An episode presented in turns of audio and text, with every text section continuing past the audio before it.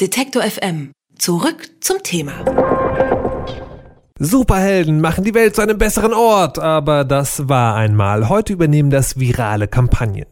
Die Ice Bucket Challenge schaffte Aufmerksamkeit für Opfer einer fiesen Krankheit. Regenbogen-Profilbilder auf Facebook sollen gegen homosexuellen Hass aktivieren und immer mehr solche Aktionen wollen in den sozialen Netzwerken auf Probleme aufmerksam machen und die Welt Klick für Klick, Video für Video verbessern.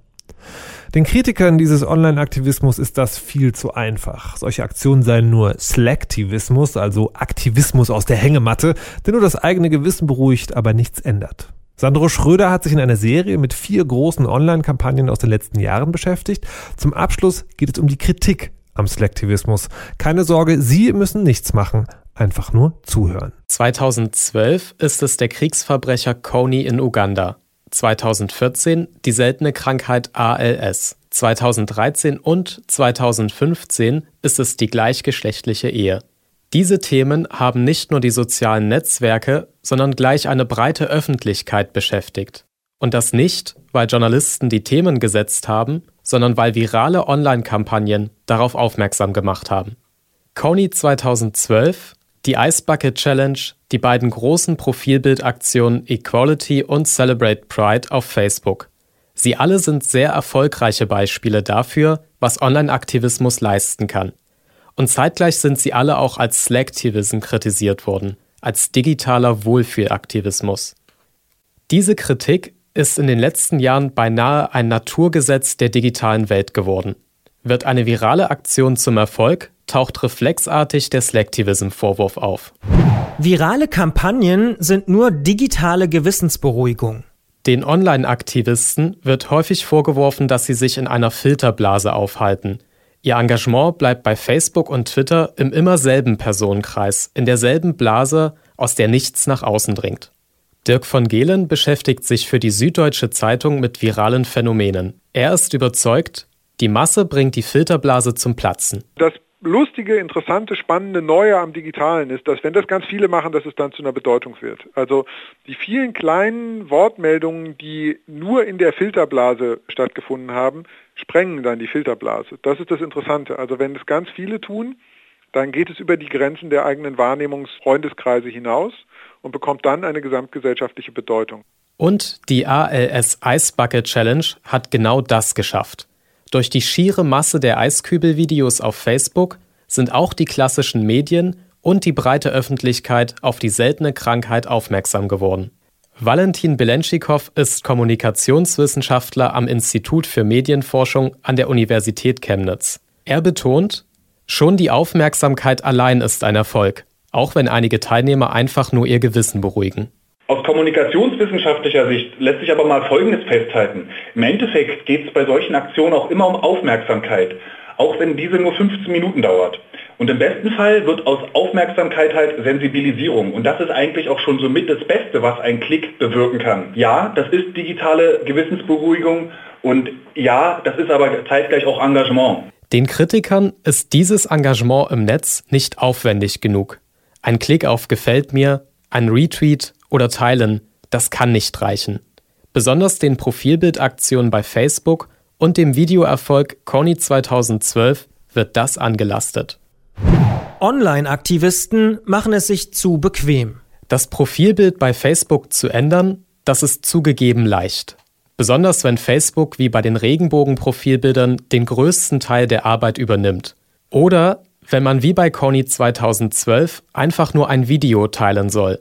Aber schon diese kleinen Interaktionen sind im Internet wertvoll und politisch, findet Tobias Schwarz, Leiter des Blogs netzpiloten.de es hinzubekommen, dass Leute wirklich sich die Zeit nehmen und zu interagieren und sei es nur ein Video anzusehen oder einen Retweet-Knopf zu drücken oder einen Daumen nach oben zu geben, das ist professionelle Kunst. Das ist was Wertvolles. In der Wertung würde ich es durchaus als politisches Engagement sehen. Es ist sicherlich sehr niedrigschwellig und auch von der Wirkung vielleicht nicht so tiefgehend wie ähm, klassische Formen politischer äh, Teilhabe.